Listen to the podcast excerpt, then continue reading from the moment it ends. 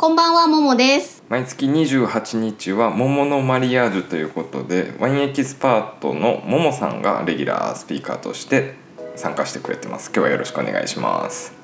よろしくお願いします。今日のテーマ何でしたっけ？今日のテーマはマリアージュの話をしたいところなんですが、なんか面白いね、ツイッター上に面白いことがあるとついそっちの話題になってしまって、えっ、と今日はオンライン飲み会とは？というかオンライン飲み会って今どうなのよみたいな話をちょっとできたらなと思っております。ももさん自身どうですか？オンラインでの飲み会。どっちが多い？今リアルとオンライン飲み会だったら。オンラインの方がやっぱり一月で考えるとうん。多いですね。回数としては。うんうん都内なので飲食店が開いてないっていうのも一つ。そしてうん。小さい子がいるのでなかなかやっぱり外に行けないっていうのも一つあって土日どっちかだけまあ夫に子供を任せてちょっとちょっとしたワイン会に行くとかはまあ最近は少しずつあるんですけどそれでもうんうん。オンラインの方が平日夜とかねこうやって全然できるので圧倒的に多いですねオンライン飲み会の方が。うん。なんか所長いかがですか？言っちゃえば話終わっちゃうんですけど、全く別物じゃないですよ、あリアルな飲み会ってね。そうそうそうそうそうそう。なんか目的も違うしよね。場面も違うし、うん。うんそこでなんか提訴したいのはまあはい。なんか、まあ、ポッドキャスト聞いてくださってる方でオンライン飲み会したことない人とかなんかちょっと踏み込めない人に一つでもうん。なんかきっかけになれればいいかなと思って話していこう、うんうん。まず利点で言うとなん僕とかだったらパジャマで参加できるというか、なんか参加する人に対してはちょっと失礼なんですけどなんかもう別に風呂上がってそのまま適当に机座ればもう開始できるというか電車乗るとかだったらね、うんうんうん。そうはいかない。そりゃそうですよね。だってねお店屋さんに入る時点でいくらね例えば居酒屋さんで飲むだったとしてもさすがにねパジャマじゃ誰も行かないですからね。その点っとどうかさなって。ももさんう筆頭に女性の方っていつもピシってされてるじゃないですか。そうですね。女子会の時はちょっとねもうちょっとあのみんなで。実はねこうあの開かれてるんですよ。男性陣はちょっと知らないかもしれないんですけど、うんうん。女子パジャマパーティーオンライン飲み会とかいうね。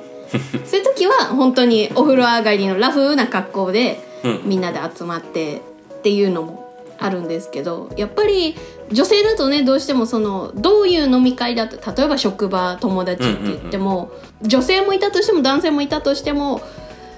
やっぱり何にもしないで出てくるのは失礼ですよね。最低限身だしなみは整えないとって思うので、うんうんうんうん。それはちょっとズボラ女性の代表として言えば面倒くささはありますよね。せっかくお化粧してせっかく服も着替えたのにどこにも出かけないの？みたいななんかうんうんうんうん。せっかくおしゃれしたらちょっとどっか出かけたくなるじゃないですか。うんうんうん残念な気持ちとかもったいない気持ちにはなりますよね。うん。そこやっぱなんか男性っていうか僕の感覚でのオンライン飲み会とはまたちょっと違うんだなっていうのはすごい感じますよね。こうえ言っても僕いつもパジャマだけど他の人しっかりしてますよね。所長パジャマだったんですか？あまりそんな風には見えなかったです。パジャマには見えてないので安心してください。いや振り返ったら意外とみんなちゃんとしてるなと思って。あのクロードさんなんかはよくほらタオルを頭で拭きながらこう参加とかするじゃないですか。でもあんまりいないですよね。こう仕事終わり急いで駆けつけて参加してくれたんだなって嬉しいですよね。あそっか。別に風呂上がりとは限らないんで汗拭いてる可能性もあるんですね。うん。うん。うんそうです。お仕事終わりに急いで駆けつけてくださって参加してもらってるんですよ、きっとそうです。世間体的にはどうとか？飲み会うんうん。なんか調そうですべられてたって。ねそうそうそうちょっとねこう検索してみた結果まあ、うん。あのーざっくりした話なんでどこが出店とか操作なんだとかそういう細かいのはちょっと一旦置いといて ざざざっとこう Google でオンライン飲み会みたいにこううん。皆さん調べてもらうときっと同じ結果が出ると思うんですけど、うん。ちょうど1年前2020年のうん。5月、ゴールデンウィークぐらいですね。最初の緊急事態宣言が出た時に、うん。やっぱりオンライン飲み会って一気に火がついてこうバッとね、こう話題になったり、みんながこぞってややりだしたりした時期だと思うんですよね。その時と比べて今現在こうまだ続けてる人ってどのぐらいなのかっていう調査はで見た結果2割ぐらいの人が今、まあ、続けてる。8割の人はもうやめちゃったっていう結果がまあ出てきて世の中的に言えばオワコンってことみたいですね。でもその中でもじゃあやその2割の人続けてる現状を続けてる2割の人はどれぐらいの頻度でやってるのかっていうと結構な頻度で月何回かやるよっていう人が多いそうでそうすると、多分オンライン飲み会っていうことのまあ意味とか楽しさとかその人なりに見出せた人はもうハマっていってやっぱりやり続けてる人。その他の人はそれオンライン飲み会に対してあんまりこうやる意味とか楽しさとか何かが見出せなかったのでやめちゃった人っていうのでこう完全に二分化したかなっていう印象はあって私の実際周りでもそういうふうにうん実感としてはありますね。続けてる友達は続けてるしうんやらないやらないやっていう人はやらないのでそんな感じだかなと思います。確かに物理的ななんだろう距離感がある人、まあ、今ももさんとかだったらうんうんうん。東京にいらっしゃって、そういう方とお話しするツールとしてはすごい優れてるし、そうなんですよね。あのうん。それしかできないけど実際私もじゃあ高知県にいて高知県でまあワイン仲間がいますその人たちとはうんうん。一切オンラインでやらないですからね。だからそうなんですよ。そうそう考えるとあながち2割っていうのは間違いじゃないかなっていうか、うんうんうんうん。もっと少ない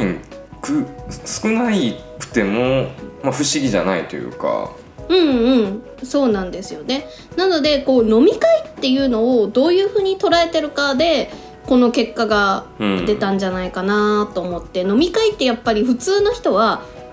職場だったり近所の友達だったり、うん。実際やっぱり今まで毎日会ってる人頻うん。毎日とは言わないけど、まあ、頻繁に会える距離にいる人会ってる人とよりこう親睦を深めるとかなんかね、うん。まあ、ストレス発散だったりっていう形でやっ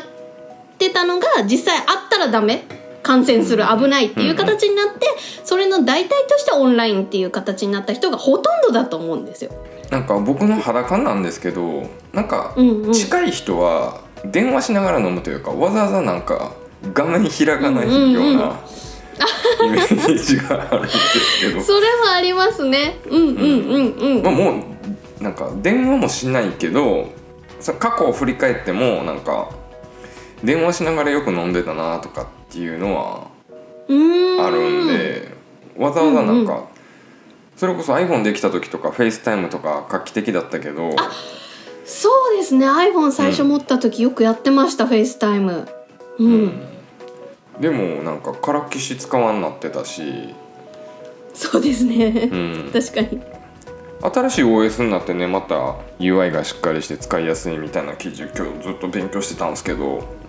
それでもなんかここまでそうなんですね、うんうんうんうん。ズームが浸透しちゃうと「今日 FaceTime ね」とかって言ってもあんまりついてきてくれんというか。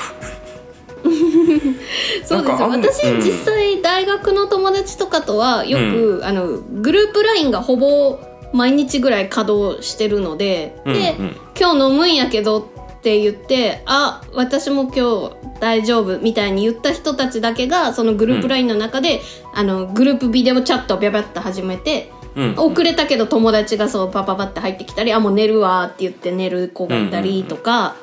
そういう感じなのでズームしようって言ってじゃあいついつねって計画して実際の飲み会みたいにね、うんうんうん。計画してやるっていうのは確かに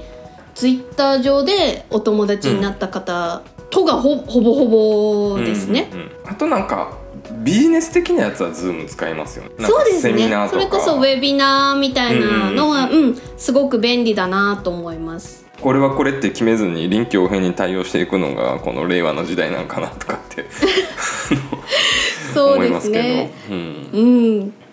ただ私一つね、オンライン飲み会をまだ、もしコロナが収まっても、ちょっと続けていきたいなと思ってる派の一人で、うんこれなぜかって言ったら、私は友達と飲むのも好きだしうん。あれなんですけど今まで実際にリアルの飲み会しかなかった時代でも全く誰一人知らない飲み会に飛び入りで参加するような人間だったんですね。おおそうなぜかっていうとうんうん。その飲み会に私が求めてるものって確かに友達と飲んだりする時は、うん。まあリフレッシュ？近所報告うん。だったりするんですけどそれ以外の飲み会って私としてはなんかこう出会い出会いっていうとなんか変な風に捉えるか、られるかもしれない。そういう意味じゃなくて、普段の生活の中では出会えない人と会うとこう面白い刺激になるというかと思っても見なかった話が聞けたりとんでもない人と友達になれたりっていうことがあるのでそういう全然知らない人の飲み会に参加したりそれこそあの知らない人たちが飲んでる立ち飲みのところとかに行ってもう突然知らん隣の人に「何飲んでるんですか?」って話しかけたり「よく飲むんですか?」とか話しかけたりってする形だったのでオンライン飲み会はそうすると現状都内の飲み屋さんぐらいにしか私行けないじゃないですかやっぱりもしコロナ収まっても。そうするとオンライン飲み会でそういうのができたらそれこそ世界の人とも全国の人とも普段の生活じゃその絶対に出会うことのなかった人との出会いが広がるんじゃないかと思うとこれはぜひ続けたいなと思うところなんですよね。すごいうん言いたいことたくさんだったんですけど前々回の坂野コーヒーさんの放送を僕繰り返し自分で何回も聞いてたら自分がうんうん重ねてて、あちょっとうんうん言うのやめようと思ってのちゃんとあのうなずいてはいますんでちゃんと聞いてますんでね。私もね結構一人で特攻行くのすごい好きでももさんの趣旨とはまた違うんですけど放り込まれた時ところでいかにこの生きていけるかって言ったらなんか大げさですけどそれこそななんだろう。6対1とかだったらきついですよ。なんか6人知り合いの中にみんな知り合いで1人ぶっ込んでいくとかはきついけど、えー、それ楽しそうですよ。全然。え6人知り合いの中でそれはあ全然大丈夫です。ハードル高いですね。あまあでも男性と女性の違いもあるかもしれないですね。33の男女男女だったとしてもうん。こう一人女性が増えることには多分全員そんなに嫌じゃないというかまあまあみたいな、まあ大歓迎知らん人来てですよねもまあって受け入れられる感はありますよね、なんとなく。うん。合コンじゃなければね多分、うん。合コンじゃなければ多分なんとなく受け入れてもらえるけど。男性だとやっぱり女性は「え知らん男性来た」って言って身構えるし男性も「増えるの男かよ」ってこう思う部分は多分多少ある。人もいるかもしれないから。いやさすがになんかその違いほらはあるかもしれない。なんもないなんだろう。んうん、いうワインバーとかそのレストランでそんな絡みに行ったりとかっていう話ではなくてやそれはこれちょっと語弊生まれそうなんですけどだからイメージとしては何かの、まあ、ハブとする会があると。何々の、まあ、ワイン会があってそういうのにまあ一人で参加するけど、例えば10人テーブルで知り合い一人もおらんような中に行きたいみたいな話、うんうん。私のイメージは、うんうんうんうん。はいはいだからそういうのが好きですっていうところなんですけど結構田舎いたら、うんうん。まあ、23年したら大体顔見知りになっちゃうんですよ。だからうん。自分がこうまっさらな状態で行くつもりでもなんかどっかのテーブルには知ってる人がいるからそういう人がいたらうんうんうん。自分もやっぱ甘えちゃうんですよね。そその人となんかしゃべっちゃいちゃうんですようーんうんうんうん。でそういった意味でさっきももさんがおっしゃってたなんかそのズームでいろんな知らない人とか世界中の人とかつがつながれるとかっていうのはやっぱ自分の可能性広げますよね。そう楽しいなと思って、うん。やっぱり普段聞けない。自分の行動範囲を変えない限りなかなか新しい出会いってね知見が広がるってないのでその意味ではすごく手軽にできる一つかなとは思うんですよね。なので、もし本当にあのそういうのはやってみたいけど金銭的にその飲み会ってしょっちゅう行くとやっぱりお金もかかるしっていう理由だけで飲み会をちょっとうんでも今月お金ないしって諦めてる人がいたらなんかこうそういう誰でも参加できるとか自由に参加できるこうズームがいっぱい開かれる会をまとめるじゃないけどなんかそういうきっと探したらあるんじゃないかなと思うんですよ。そういうまとめ昔で言う掲示板みたいな。のがどっかあるんじゃないかなとは思うんですけどなんかそういうのがあると楽しそうかなとは。うちのオンラインサロン入ってくれたらだけじゃないですか。ちょちょ そうですね。お聞きの皆様ぜひ。どうぞよろしくお願いします。毎月飲んでますので。でいろんな仲間が増えますのでね、本当でもそうなんです。所長の元に集まってきたいろんな毎月集まってくる新しい方々との出会いがあるのでそれもまた一つ自分が声をかけたりするのとは違う仲間が集まってくるっていう一つ楽しいところですね。えなんか掲示板とかであるんですか？そういう集まりとか。わかんないです。それを実際実際に調べたことはないんですけど、まあ、掲示板って言ってる時点でもう多分それ古いんだと思うんです思うんですけど、うん。考えが。多分 SNS かなんかでそういううん検索してたらあるのかなとは思うんあんまりほらなんか定期的に無料でぶっ込めるような会って僕もあれば行くんですけどなかなかないような気がするんですよね。うんうんうんうん。ねえやっぱりいくらオンラインって言ってもどうしても、うん、知ってる人にな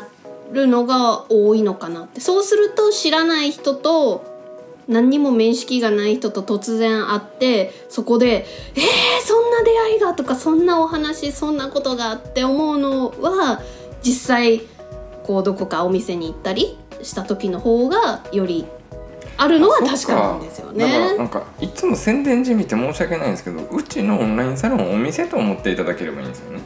あまあまあよそさん所の、うん、よそ様のほらなんかオンラインサロンとかでもそうなんですけど、まあ、そのなんかそれぞれの媒体をお店と思って単身なんかもう叩きに行くというか。うんうん。そういう感覚でいいんねじゃない？かなそれぞれ。そう思うとオンラインに一番難しいのは一人しか喋れないんですよ。みんなが気を使う。喋ってる人も気を使う。聞いてる人も口を挟んでいいのかなって気を使うっていうのがうんこれもまたオンラインの難しいところだなとは思いますね。ズームとかだったらねなんか部屋小分けにできたりするしこうハブとしてる人間がいるんだったらその人がなんかうまい具合に明石家さんまみたいにできたらみんなハッピーなんですけど そうですね。本当難しいところで,、初見でいその人のうんなんだろうただ聞きたいだけの人と振られて迷惑な人とかもやっぱちょっと分かりにくいところはあるんですよね。うん。空気がどうしても伝わらないのでねうん。オンラインだと。違うところに行ったりこうお手洗いに行ってみたり、こう自分なりに空気を変えることはできるけどオンラインってどうしてもこう、ずーっと画面とね皆さん向き合ってなきゃいけなくてあーこんな話題この話題だと自分は入りづらいからこんな話題があったらいいのになーって思ったらリアルだと一人ですってしてて隣の人に「ねえねえ」ってあのとかって知ってる？とかこう他の人が喋っててもポソって隣の人に話しかけたり、うん。あの人と話してみたかったんだよなっていう人の近くに自然と座ってみたりとか、こうできることってあるんですけどオンラインだとどうしてもそのできることが自分主体じゃない部分が多くなる、ああの人とちょっと喋ってみたかったのになあの人の話聞いてみたかったけどなと思う人と同じになるとは限らないっていうのがまた難しいんですよね、けどオンラインワイン会となるとまた目的が変わってきてみんなで同じワインを飲んで、こうそのワワインの感想をこうシェアしたりするってなるとその人と仲良くなるっていうよりはそのワインに対するこう思ったこととか感想とかワインへのこう知識みたいなのをより深めるために参加するっていうちょっと目的の上の方にかなり来るんじゃないかなともちろん一緒に飲む人と仲良くなるっていうのも一つあるんですけどそこがまた飲み会とワイン会の違う部分かなと思う。ってことで本日のお相手は井原大河とももでした。ウェブコミュニティ庶民のワイン研究所有料音源の無料配布と月4回の公開収録にオンライン交流会ワインを通じて仲間と出会える詳細は概要欄のリンクから。私たちはあなたを待ってます。